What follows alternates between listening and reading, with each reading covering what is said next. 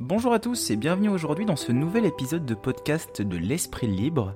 Ça fait longtemps qu'on n'a pas fait de podcast ensemble, ça fait longtemps que je n'ai pas proposé de podcast, alors j'ai eu des petits problèmes personnels pour ceux qui me suivent sur les réseaux sociaux. Il y a eu, voilà, j'ai eu la perte d'un proche, d'un très très proche, et du coup je me suis un peu éloigné de certaines parties, ce qui fait que j'étais présent sur certaines plateformes, mais aussi très absent sur d'autres.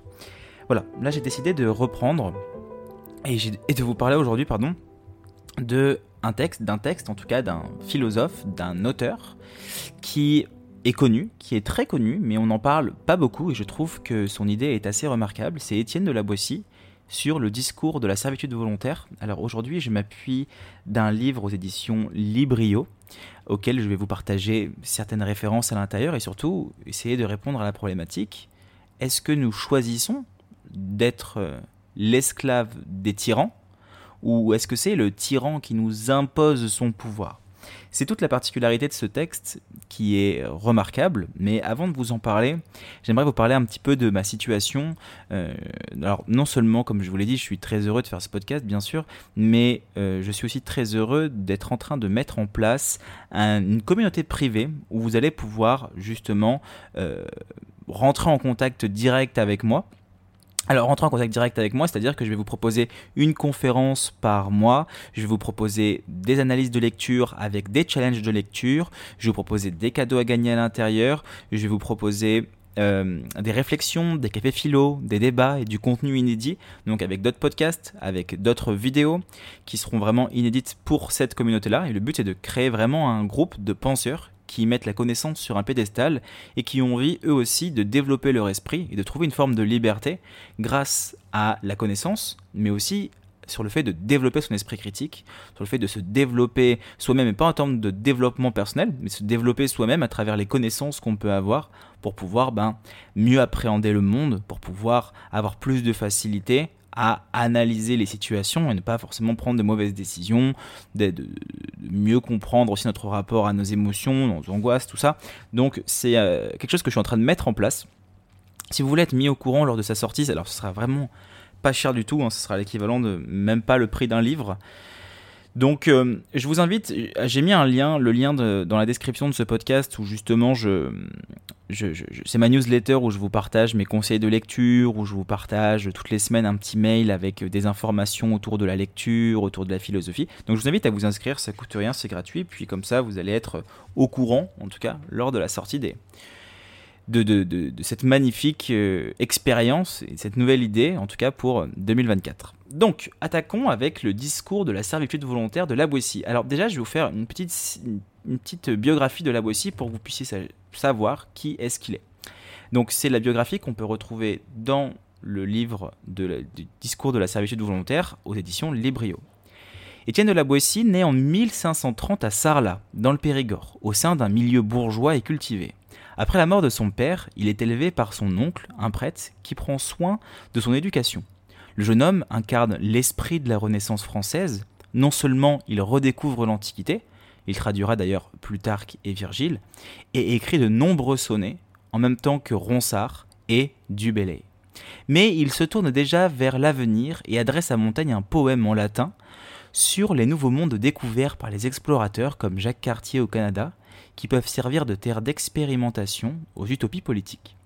En 1548, sous le règne d'Henri II, éclate à Bordeaux une révolte populaire contre l'impôt sur le sel, ce qu'ils appelaient à l'époque la gabelle, qui fait l'objet d'une sanglante répression par le connétable de Montmorency. C'est à cette date, selon Montaigne, que la Boissy commence à écrire le discours de la servitude volontaire, ou euh, s'appelait aussi avant contraint. Alors, contre, C-O-N-T-R apostrophe 1. 1 étant désigné comme le pouvoir. Indigné par les dérives de l'absolutisme, refusant tout fatalisme, il est convaincu que le peuple peut et doit résister aux manœuvres des tyrans. Il dira d'ailleurs Soyez résolus à ne plus servir, et vous voilà libre. La Boissier obtient sa licence en droit en 1553. Il est nommé conseiller avant l'âge officiel au Parlement de Bordeaux. Il jouit désormais d'une situation stable et enviable. L'année suivante, il épouse Marguerite de Carle. En 1557, il fait la rencontre de Montaigne, avec qui il noue l'une des amitiés les plus célèbres de l'histoire. Il devient représentant du Parlement de Bordeaux après auprès du roi en 1560, lors des négociations entre protestants et catholiques, au beau milieu des conflits religieux qui déchirent le pays, et se fait remarquer par son approche libérale de la question.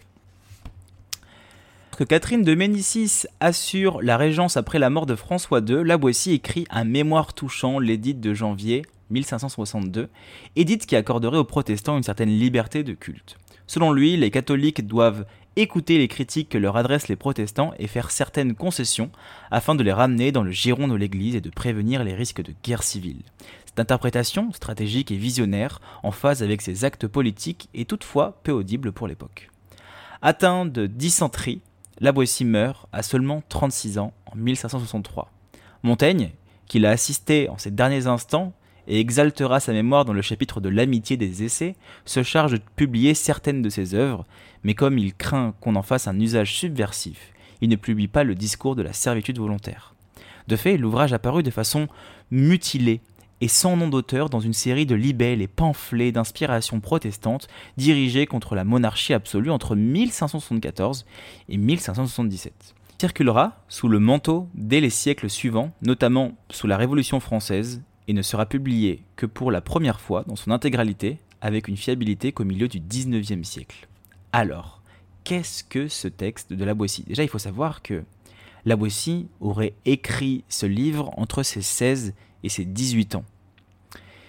Et il nous invite à l'intérieur à ne pas à dénoncer non pas le pouvoir, mais à dénoncer le peuple.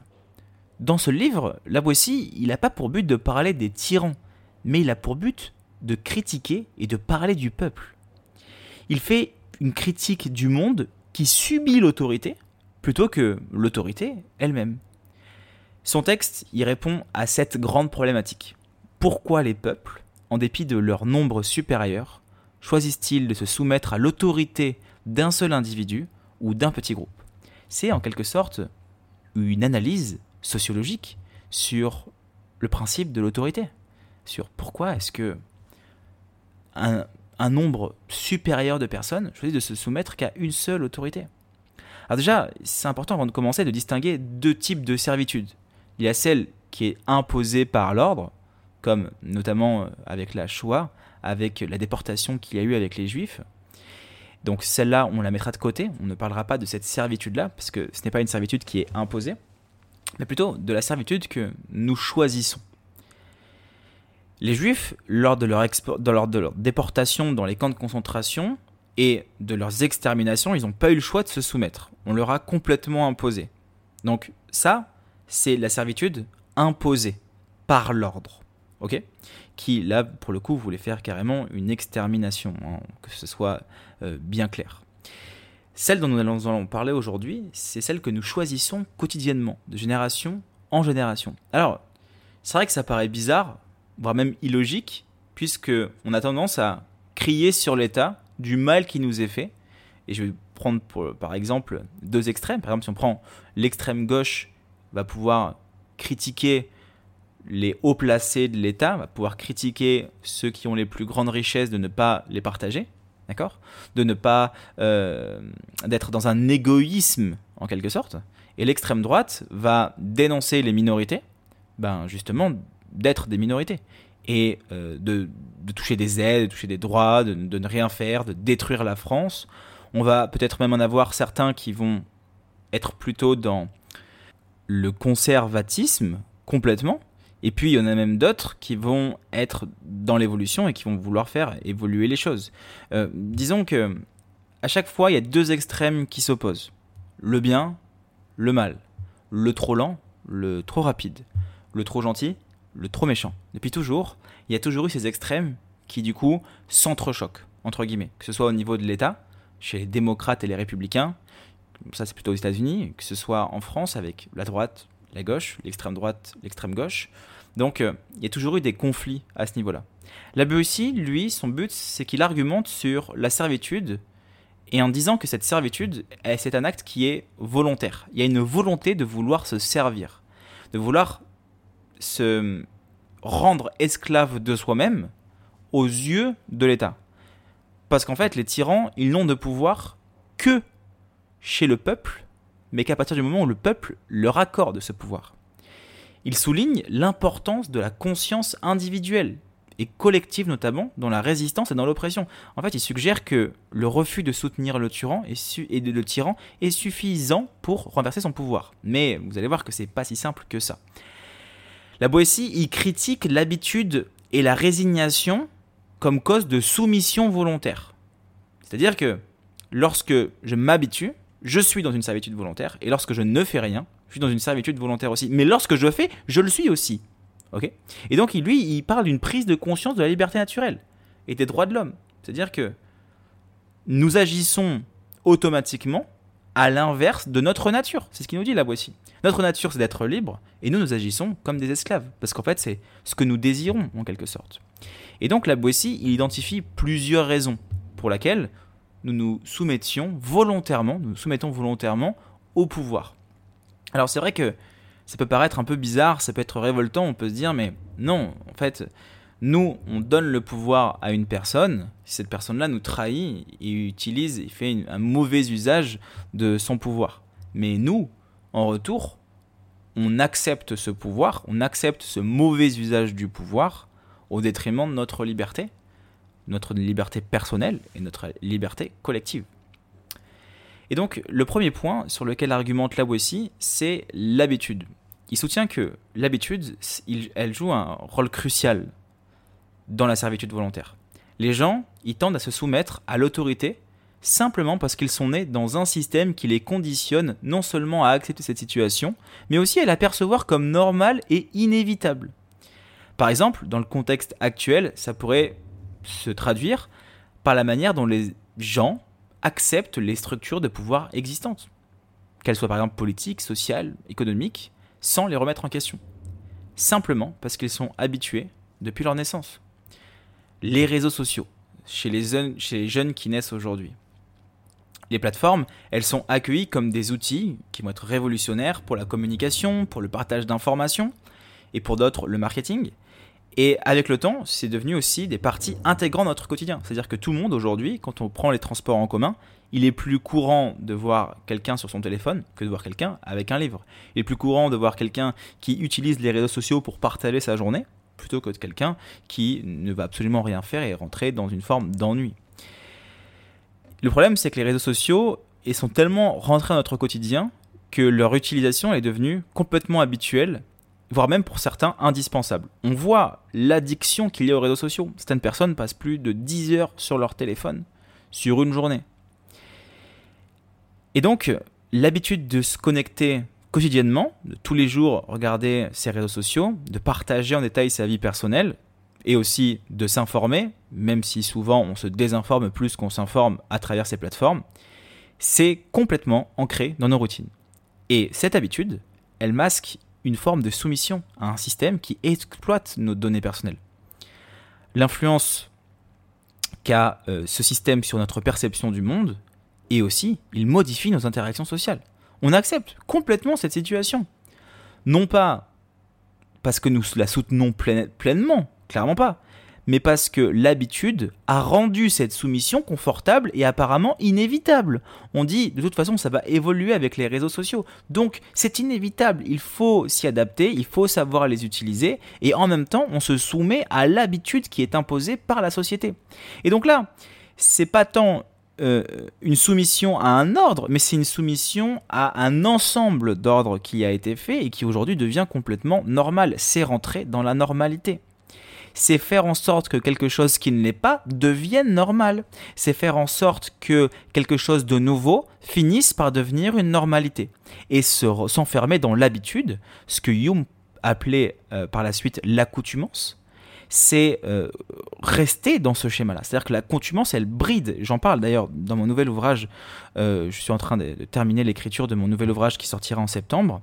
Je parle à un moment donné de la mémoire et j'explique à quel point eh ben, l'habitude peut priver de l'imagination. C'est-à-dire que si l'imagination prend sa source dans la mémoire, l'habitude, qui est on va dire, un réseau au niveau de la mémoire qui se solidifie à travers le temps. C'est là, euh, par exemple, une personne qui prend la voiture et qui va rentrer chez elle, euh, qui l'a fait des milliers de fois, et bien des fois elle peut rentrer chez elle de manière très instinctive en pensant complètement à autre chose et se dire dis non je suis arrivé chez moi je sais pas comment est-ce que j'ai fait c'est peut-être déjà arrivé à certains d'entre vous et bien cette habitude là elle nous fait prendre toujours le même chemin sans peut-être se rendre compte qu'il y a d'autres chemins qui peuvent aller plus vite d'autres chemins qui sont plus agréables d'autres chemins qui sont différents parce que c'est évident et que cette évidence nous bride dans une normalité que nous faisons passer comme inévitable. Il faut passer par là, il faut agir comme ça, il faut utiliser telle chose.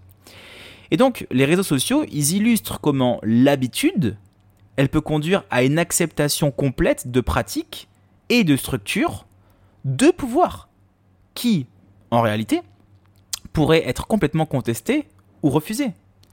Mais contester ou refuser en s'attaquant aux réseaux sociaux, ce n'est pas forcément la bonne solution. En tout cas, c'est ce que pense la Boissy. Notre soumission, elle est donc volontaire au pouvoir des géants de la technologie. Et oui, c'est l'habitude qui nous conditionne à accepter ben, une certaine perte de notre vie privée, une exposition à la publicité, par exemple, à potentielle manipulation émotionnelle et politique, comme complètement normale dans notre vie quotidienne. Si par exemple je prends Macron, alors je dis pas que c'est manipulation, chacun le prendra comme il a envie de le prendre, mais lors de sa réélection, juste avant, il avait utilisé les réseaux sociaux et notamment les jeunes pour se mettre sur TikTok en t-shirt, euh, créer une proximité avec les jeunes, se faire interviewer par McFly et Carlito, qui sont des youtubeurs très euh, connus chez les jeunes, euh, pour justement avoir cet aspect cool et créer un attrait des jeunes envers Macron.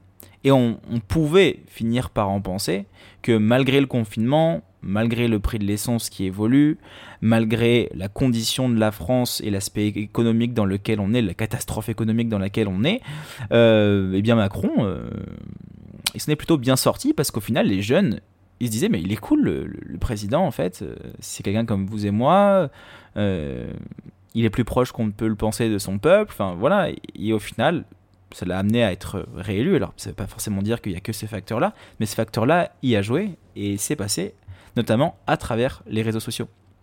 Et donc, nos habitudes quotidiennes que nous entretenons avec les choses peuvent nous amener complètement à volontairement choisir la soumission, choisir la servitude. Mais ce n'est pas une servitude qui nous est imposée, c'est une servitude que nous choisissons pour être dans la norme pour être complètement dans la norme. C'est-à-dire qu'aujourd'hui, c'est beaucoup plus rare de trouver des gens qui ne sont pas sur les réseaux sociaux. Je suis très mal placé pour en parler. Euh, qui n'ont pas du tout de téléphone, qui n'ont rien du tout, qui vivent comme des ermites. C'est beaucoup plus rare que des personnes qui utilisent les réseaux sociaux quotidiennement pour partager leur vie privée, pour rentrer en contact avec des proches qui sont éloignés. Après, il y a plein d'aspects positifs, mais il faut savoir que ça laisse une porte ouverte à la manipulation et au consentement, qui est justement la deuxième partie pour la Boétie, qui nous amène à une forme de servitude volontaire, c'est la manipulation et le consentement. C'est non seulement des thèmes qui sont clés dans le discours de la servitude volontaire, mais ça illustre comment les autorités peuvent amener aussi les individus à consentir à leur propre asservissement. Et souvent, et c'est là que c'est fort, et c'est tout à fait le but de la manipulation, c'est qu'on ne se rend même pas compte. La manipulation, c'est pas utiliser quelqu'un et que cette personne-là ait le savoir qu'il se fait utiliser. Non, la manipulation, c'est faire faire quelque chose à quelqu'un, faire dire quelque chose à quelqu'un, faire exprimer quelque chose à quelqu'un, tout en, tout en faisant en sorte que la personne pense qu'il est libre de le faire. Tout en faisant en sorte que la personne pense qu'elle n'est déterminée par absolument rien du tout. Elle ne se rend pas compte de la manipulation. Sans ça, ce n'est plus de la manipulation. Et cette dynamique, elle repose sur la capacité des dirigeants à manipuler quoi? À manipuler les perceptions, les désirs, les croyances de la population euh, pour obtenir un consentement qui est apparemment volontaire. À leur gouvernance, du moins. Donc, même lorsque des informations sont contraires aux idées et à nos intérêts, on peut s'y soumettre à travers une manipulation on va s'auto-persuader que cette chose-là peut être potentiellement bonne. Donc un exemple très contemporain, c'est la manipulation et le consentement dans le domaine de la consommation, et en particulier ben, à travers la publicité. Les entreprises, elles utilisent des techniques de marketing et utilisent aujourd'hui même du neuromarketing euh, c'est la publicité qui est très sophistiquée pour créer des besoins artificiels qui influencent complètement les choix des consommateurs et façonnent les modes de vie et les identités individuelles. Ces techniques, elles vont complètement au-delà d'une simple promotion de produits. Elles visent à établir des normes sociales, à exploiter les émotions, les désirs, à encourager une culture de consommation qui, elle, perpétue la dépendance aux produits et au service de l'entreprise. Alors comment est-ce qu'ils font? Eh ben, c'est pas si compliqué que ça de manipuler quelqu'un. C'est déjà créer des besoins artificiels. Les publicités, elles sont conçues pour ça, hein, pour convaincre des individus qu'ils ont besoin de quelque chose qui en réalité n'ont pas besoin, mais qui eux vont l'accepter comme étant une évidence. Je n'ai pas pensé à avoir besoin de cela, pourtant aujourd'hui, après ce que je viens de voir, je suis euh, persuadé que j'en ai besoin. Alors ça, c'est d'abord la création d'une idée artificielle, c'est un besoin artificiel, voilà, qui peut conduire le consommateur à acheter des produits dont il n'a pas réellement besoin. Ok, ça nous est peut-être tous déjà arrivé de voir quelque chose à une publicité, d'avoir envie de l'acheter, de l'acheter, de se rendre compte que bon, en fait, c'était pas, on n'avait pas vraiment besoin, ou encore d'acheter quelque chose qu'on n'a jamais utilisé. ça, ça peut aussi nous arriver. La deuxième chose, c'est d'utiliser les émotions, notamment de les exploiter. Ça, c'est ce qui est énormément fait dans les campagnes publicitaires. Euh, le désir, la peur, l'amour, la nostalgie, c'est un, aspect qui marche aussi très bien. Ça peut créer un lien émotionnel avec son produit. Ça dépend de, de ce qu'on va vendre. Mais si on associe le produit à des expériences ou des sentiments, bah, les entreprises, elles encouragent les consommateurs à consentir à l'achat sous l'influence de ces émotions. C'est-à-dire que plutôt que d'évaluer rationnellement si on a besoin ou pas du produit, on va tellement jouer sur les émotions que le produit va être une évidence. Il y a aussi la normalisation, et alors ça c'est vraiment de la servitude volontaire complète, c'est la normalisation de la consommation excessive. Aujourd'hui c'est normal de consommer énormément de contenu sur les réseaux sociaux, d'acheter énormément de nourriture, de, de consommer et consommer. On est dans une société de consommation qui favorise la consommation, c'est ça le pire. C'est que c'est une société qui s'enrichit par elle-même et qui se favorise par elle-même la consommation en excès. C'est celui qui aura le plus de, c'est celui qui aura le plus beau truc, c'est celui qui aura le meilleur truc. Donc voilà, c'est un phénomène qui renforce complètement la servitude volontaire. Surtout qu'en plus, c'est des modèles de consommation qui sont non durables. On perçoit les individus que leurs valeurs et leurs intérêts sont liés à leur capacité de consommer. Voilà, tout simplement. Tu as plus de valeur en fonction de comment est-ce que tu consommes et en fonction aussi de la qualité que tu as à consommer. Et évidemment, après, c'est les influences sociales, les conformités, euh, plein de stratégies marketing, on le connaît. Bon, mais là, j'ai pris l'exemple du marketing pour que ce soit le plus simple possible, mais à travers la publicité, euh, et quand je parle de publicité, je ne parle pas uniquement de marketing pour les entreprises, je parle aussi de la publicité au niveau de l'État.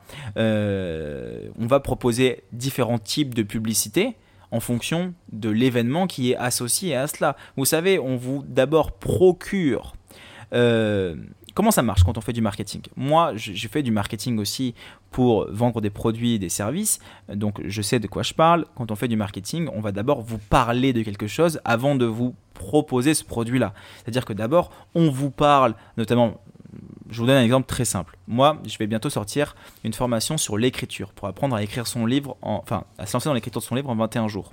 Ça fait un mois que je parle de l'écriture, que je parle des auteurs, que je donne des conseils pour se dans l'écriture de son livre. Euh, pourquoi est-ce que je parle de ça? C'est pas parce que j'ai quelque chose à proposer, mais c'est parce que je vais avoir quelque chose à proposer. Donc, j'habitue mon client, mon, le consommateur, à ben, un certain type de contenu qui va sûrement lui parler, sûrement lui plaire, jusqu'à ce que je propose ce que j'ai à proposer, qu'après il l'achète ou pas. Attention, ça ne veut pas dire que ce sont des produits qui sont de mauvaise qualité, ça ne veut pas dire que ce sont forcément des arnaques, sachant qu'en France on associe énormément vente à arnaque, ce n'est pas forcément le cas, pas du tout, bien au contraire.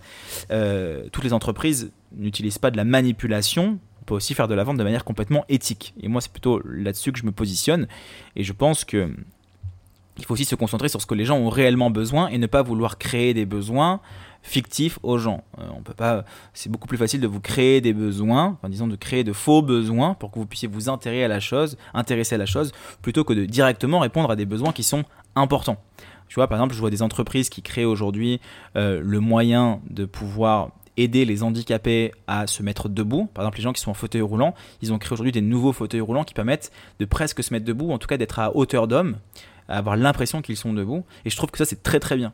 Évidemment, c'est financé, il y a tout un contexte au niveau du business derrière, mais il y a des entreprises qui, sont très bonnes et qui favorisent le bien-être, qui favorisent des, des, choses qui sont importantes, je trouve, et qui permettent aux gens de pouvoir s'exprimer. Moi, ma particularité, c'est l'art. J'aime partager mes connaissances, j'aime partager ce que je connais, j'adore l'art, j'adore l'expression artistique, j'aime aussi énormément la pédagogie, c'est pour ces raisons-là que, que je fais ce que je fais. C'est par, plutôt par passion et par partage que pour vous créer un faux désir. Si je voulais vous créer un faux désir, je vous expliquerai comment écrire un livre en 24 heures.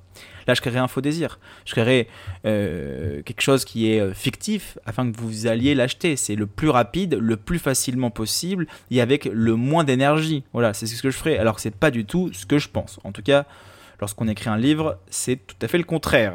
voilà.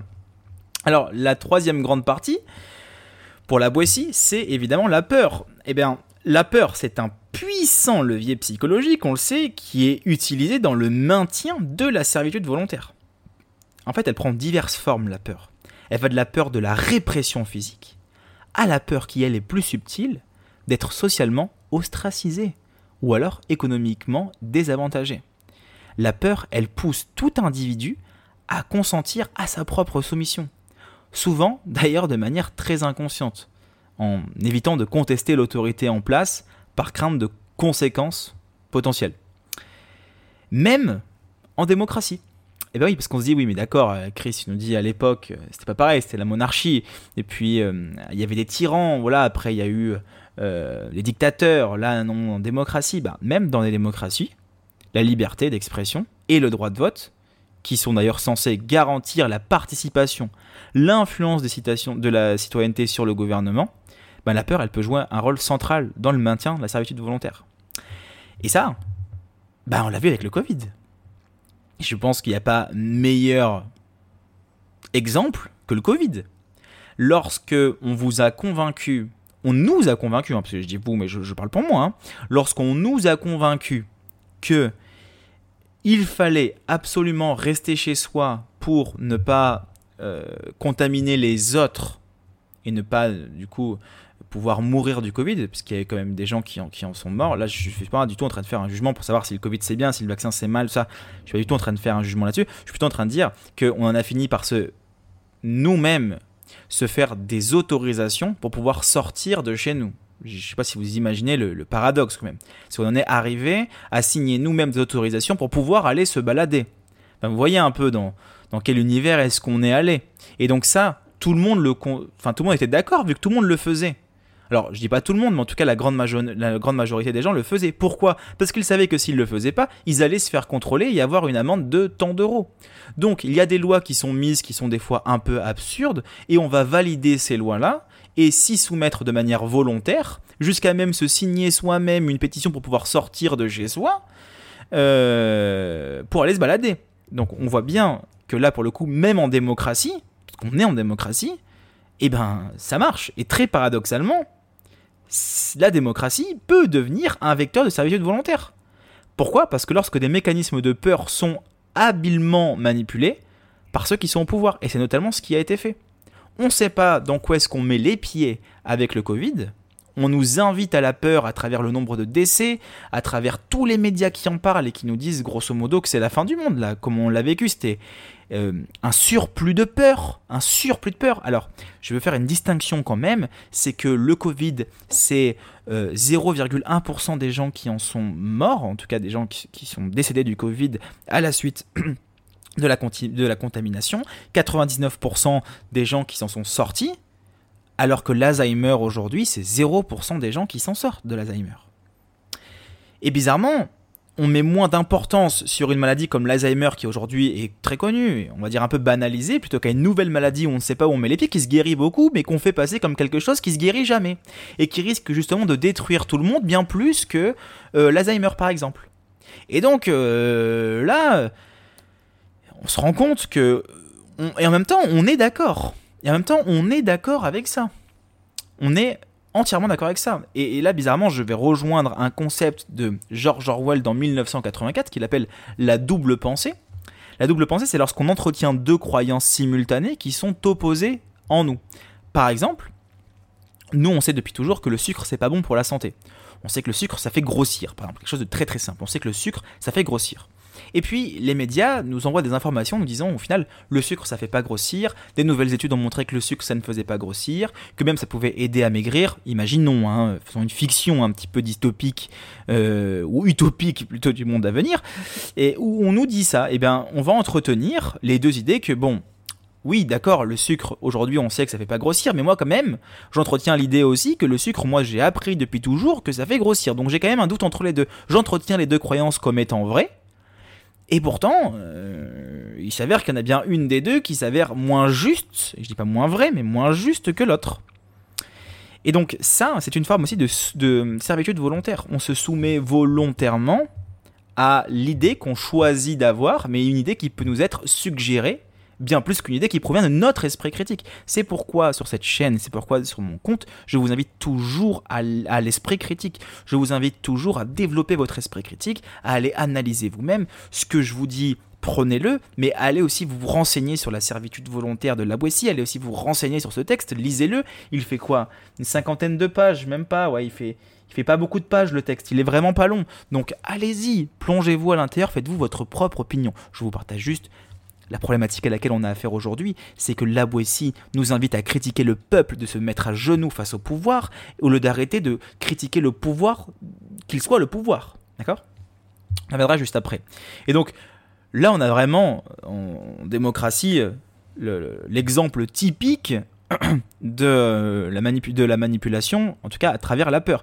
Par exemple, euh, la surveillance des masses dans les sociétés démocratiques. Voilà. Un exemple très simple. Je vous donne un autre. Après les attentats qu'il y a eu du 11 septembre 2001, eh ben, de nombreux pays démocratiques, ils ont adopté des lois qui étendent les pouvoirs de surveillance des agences, gouvernementales au nom de la, de la sécurité nationale. C'est-à-dire que on va augmenter la surveillance, d'accord La surveillance dans les rues à travers les caméras, on va augmenter la surveillance, euh, peu importe, dans différents domaines de surveillance et de sécurité, d'accord? Pour votre bien, pour vous protéger. C'est des mesures qui ont été présentées comme étant essentielles pour prévenir des futurs actes terroristes. Mais là, ça place les citoyens devant un choix qui est difficile. C'est sacrifier une partie de sa vie privée en échange d'une promesse de sécurité. Alors comme ça, on dit, mais non, mais c'est rien, c'est plus important la sécurité que la vie privée. Mais c'est, pour la Boétie, se priver de liberté au détriment de sa sécurité. Une sécurité qui est imposée par l'État à la suite d'un attentat. Vous voyez? Et donc ça c'est pareil, ça peut être une forme de surveillance de masse qui est une servitude volontaire. Je suis complètement d'accord pour perdre la liberté mais avoir plus de sécurité. C'est pour la Boétie de la servitude volontaire. Et puis le dernier point, c'est qu'est-ce que je fais face à, face à cette euh, certitude? Eh bien, il y a deux choses qui sont très contradictoires et les deux choses ne marchent pas. Donc c'est la première c'est se résigner. Alors, euh, les gens, alors ça, on connaît souvent des gens comme ça, ce sont peut-être des gens qu'on peut qui jouent le rôle de la victime. Ah, je ne dis pas de victime, parce qu'il y a une différence entre être une victime et jouer le rôle de la victime. C'est pas du tout la même chose. C'est je peux être une victime d'un attentat, je peux être une victime d'une agression. À ce moment-là, je suis vraiment victime de quelque chose. Et puis, je peux jouer le rôle de la victime face à une situation qui euh, me déplaît, par exemple. Et donc là, on rentre dans, dans la résignation. La résignation, donc c'est désigner un coupable et se résigner lui-même, se résigner soi-même, pardon. Mais lorsqu'on se résigne et lorsqu'on désigne le coupable, on donne le pouvoir au coupable. On joue le rôle de la victime. On joue complètement le rôle de la victime. Et puis là, alors, c'est quelque chose qui est arrivé, qui été énormément critiqué par Nietzsche, notamment avec euh, les valeurs qui ont été imposées par l'Église catholique lorsque euh, l'Église avait le pouvoir, en tout cas lorsque euh, le gouvernement et la religion étaient associés ensemble, ça a été d'utiliser pour se protéger des forts, c'est-à-dire pour se protéger des autres, il fallait réussir à dénoncer l'autre, mais à dénoncer l'autre de son aspect, de sa puissance, de sa force. C'est-à-dire que on a inversé les rôles, on a inversé la morale. Les faibles sont devenus les forts, les forts sont devenus les méchants. D'accord? Même dans le film, dans les films, on le voit aujourd'hui. Dans les films, les méchants, c'est jamais les gens qui sont pauvres, qui n'ont pas d'argent, qui galèrent un petit peu dans leur vie, euh, qui ont une enfance difficile, qui... Euh, tu vois, c'est jamais ces gens-là. Les forts, c'est toujours les gens qui ont la force du pouvoir. Les méchants, c'est toujours les forts, c'est toujours ceux qui sont à la tête du pouvoir, c'est toujours ceux qui sont au-dessus des autres, c'est toujours ceux qui euh, ont confiance en eux. Ça, c'est ça, c'est des gens qui sont, qui sont forts et de ce fait sont méchants. D'accord? Pourquoi? Parce que les faibles, pour se protéger des forts, ont inversé les rôles. Ils ont dit que la faiblesse était une force, et que la force était un gage de méchanceté, était un gage de faiblesse. C'est pour ça qu'aujourd'hui, on voit dans différentes cultures, dans différentes idées très récentes, que, eh ben, un homme qui montre sa vulnérabilité s'avère être plus fort qu'un homme qui se protège de sa vulnérabilité. L'homme qui se protège de sa, vulnérabilité, vulnérabilité pardon, est euh, beaucoup plus... Euh, il est plus méchant dans l'idée sociale, dans l'idée commune, qu'un homme qui exprime sa vulnérabilité. Ça, c'est ce que Nietzsche appelle la morale d'esclave. C'est que pour me protéger du fort, parce que j'ai peur que le fort exerce un pouvoir pour moi, je vais dénoncer le fort d'être un fort. Et de ce fait, je le dénonce comme étant méchant, comme étant mauvais, comme étant moins bien parce que moi je suis meilleur, parce que la vertu suprême, c'est la faiblesse. Ça, c'est la morale d'esclave. C'est que je ne suis plus en train d'exprimer ma propre valeur, mes propres valeurs quotidiennes, mais je suis en train de vivre avec l'imposition des valeurs quotidiennes qui m'ont été imposées par la société, D'accord? Et que je fais passer comme étant une force. Vu que je n'ai pas envie de vivre, vous savez quand on dit, les gens, quand, on nous dit, euh, euh, ne faites pas ce qu'on n'aimerait pas qu'on vous fasse. Ça, c'est de la morale d'esclave. Ne faites pas aux gens ce qu'on n'aimerait pas qu'on vous fasse. C'est-à-dire, ne me faites pas ce que j'aimerais pas qu'on me fasse. Mais peut-être que pour d'autres, ils aimeraient votre inverse. C'est-à-dire qu'il y a des gens qui aimeraient des choses que vous n'aimerez pas qu'on vous fasse. Qui sait? On ne sait pas. Et donc ça, c'est pour se protéger des forts. On a été accusé et on a utilisé cette règle de ne faites pas aux autres ce qu'on n'aimerait pas qu'on vous fasse. Donc cette pseudologique d'esclave, hein, là je prends vraiment les termes de Nietzsche, cette pseudologique d'esclave, pour dénoncer le fort d'être fort. Et donc ce qui fait qu'aujourd'hui quelqu'un de fort est forcément considéré comme quelqu'un de méchant, tout comme quelqu'un de riche est considéré comme quelqu'un de mauvais, euh, d'extrêmement riche. Alors évidemment, il y en a qui utilisent mal leur richesse. Ça, euh, voilà, je suis pas en train de faire un jugement de morale, je suis en train de faire une analyse. Et certaines valeurs, c'est-à-dire qu'un homme qui pleure est plus fort qu'un homme qui ne pleure pas aujourd'hui la vulnérabilité, la faiblesse est mis comme un atout, comme une valeur majeure à laquelle les hommes doivent aller, doivent aller, d'accord? C'est être fort que de pleurer. Et c'est être, ça n'a jamais été aussi faible que de ne pas de ne pas pleurer. Vous voyez ce que je veux dire? Et c'est là-dedans qu'on arrive dans une morale d'esclave pour Nietzsche. Alors là, je parle vraiment de l'idée de Nietzsche, mais dans la grande idée, c'est-à-dire que montrer sa force, exprimer sa volonté de puissance pour Nietzsche, eh ben, euh, c'est une gage de. C'est pas bon, quoi. C'est mal vu dans notre société. Et donc, la Boissie, ce qu'il nous dit, c'est que la servitude volontaire, c'est de se résigner, c'est de désigner un coupable, de dire qu'il faut se protéger de lui parce que lui est fort, de se protéger du fort parce que le fort est fort. Mais qu'est-ce qu'on fait à ce moment-là? Lorsqu'on dit qu'on veut se protéger du fort, eh ben on valide le fait que le fort est fort. On échange juste les valeurs en faisant passer cette force pour une faiblesse. Mais ce qu'on fait en faisant ça, c'est qu'on valide le pouvoir du fort exactement de la même manière que les gens qui se rebellent. Exactement de la même manière que la, que la rébellion. Ça ne marche pas. Pourquoi? Parce que lorsque je me rebelle contre une puissance, qu'est-ce que je fais?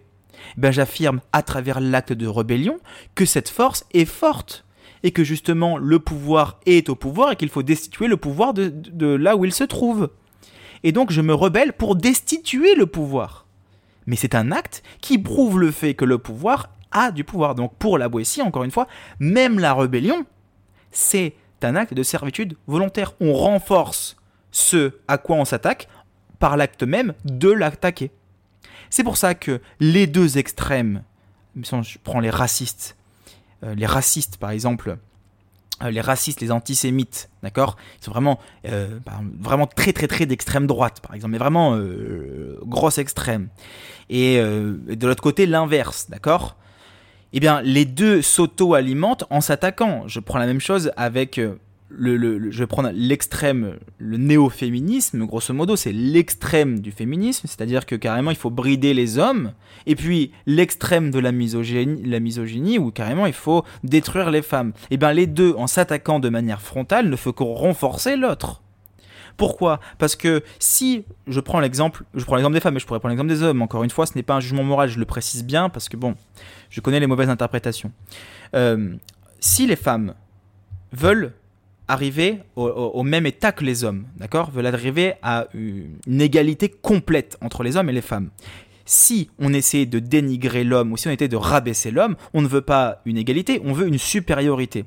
Alors on va créer des événements qu'entre femmes, on va créer des mouvements qu'entre femmes. Et en faisant ça, on renforce un sexisme qui alimente l'opposé qui alimente l'opposé, qui fait que justement, ben, vu que les femmes sont entre femmes, les hommes vont rester entre hommes, et puis à ce moment-là, les deux vont s'attaquer pour se critiquer chacun de rester elle entre femmes, l'autre entre hommes, parce que les femmes sont moins bien, parce que les hommes sont moins bien, que chacun veut prendre le pouvoir sur l'autre, et que les deux s'auto-alimentent constamment. Voilà. Donc voilà comment la rébellion peut, euh, euh, complètement renforcer ce pourquoi on se bat. Et ça c'est très paradoxal pour le coup. Alors après il y a eu la Révolution française, où là c'était un acte de rébellion vraiment très intense, où euh, on a retourné le pouvoir complètement. Bon, là, ça a été encore différent. Je ne vais pas faire un podcast sur le sujet aujourd'hui. Mais alors, euh, quel est le bon chemin? Quelle est la bonne décision à prendre pour la Boissy? Ben, Pour la Boissy, la décision à prendre, elle est très simple. C'est la désobéissance. Mais c'est pas la désobéissance individuelle. C'est la désobéissance commune. D'accord? Et ça, c'est important parce que à la base, ça s'appelle contraint. Contraint. Euh, le, le, discours de la servitude volontaire. Lorsqu'il écrit, il n'a que 18 ans, entre 16 et 18 ans eh ben c'est contraint. Contraint, c'est se battre contre une personne, mais c'est pas se battre, c'est désobéir. Contraint. D'accord? Et c'est ça qui est intéressant. Il suffit aux hommes de se faire amis plutôt que complices. Plutôt qu'être complices dans une direction, il se fait se faire amis pour arrêter d'obéir. Donc la désobéissance pour lui suffit justement à destituer les armes du et le pouvoir ben, de la personne. C'est un peu comme l'ignorance, la désobéissance. Si vous prenez un enfant qui ne vous obéit pas, qu'est-ce qui va se passer? Eh bien, vous allez vous énerver jusqu'à peut-être imposer un certain pouvoir à l'extrême, jusqu'à ce que cet enfant il soit obligé d'obéir. D'accord? Mais vous pouvez aussi choisir la destitution complète, c'est-à-dire que bon, ben, si ça ne fonctionne pas, ça ne fonctionne pas. Je n'ai plus de pouvoir sur cet enfant-là. Je n'ai pas de, plus de pouvoir parce qu'il s'énerve, mais j'ai plus de pouvoir parce qu'il ne répond plus. C'est là toute la particularité. Et on le voit avec la manipulation. Lorsque on prend conscience de la manipulation et que ça ne marche plus, on n'a pas besoin de dénoncer la manipulation, mais juste l'observer et juste le dire. Vous savez, il y a un truc qui est, euh, qui est horrible pour un manipulateur, c'est tout simplement dire qu'on sait qu'il manipule, qu'on a vu clair dans son jeu, et qu'on lui fait une explication claire de quelle manipulation. Une manipulation qui est très simple, et ce qu'on appelle un sophisme d'ailleurs, c'est une erreur de logique, c'est lorsque quelqu'un a un argument envers quelque chose, envers euh, une idée, eh ben, on va dénigrer l'argument en s'attaquant à la personne.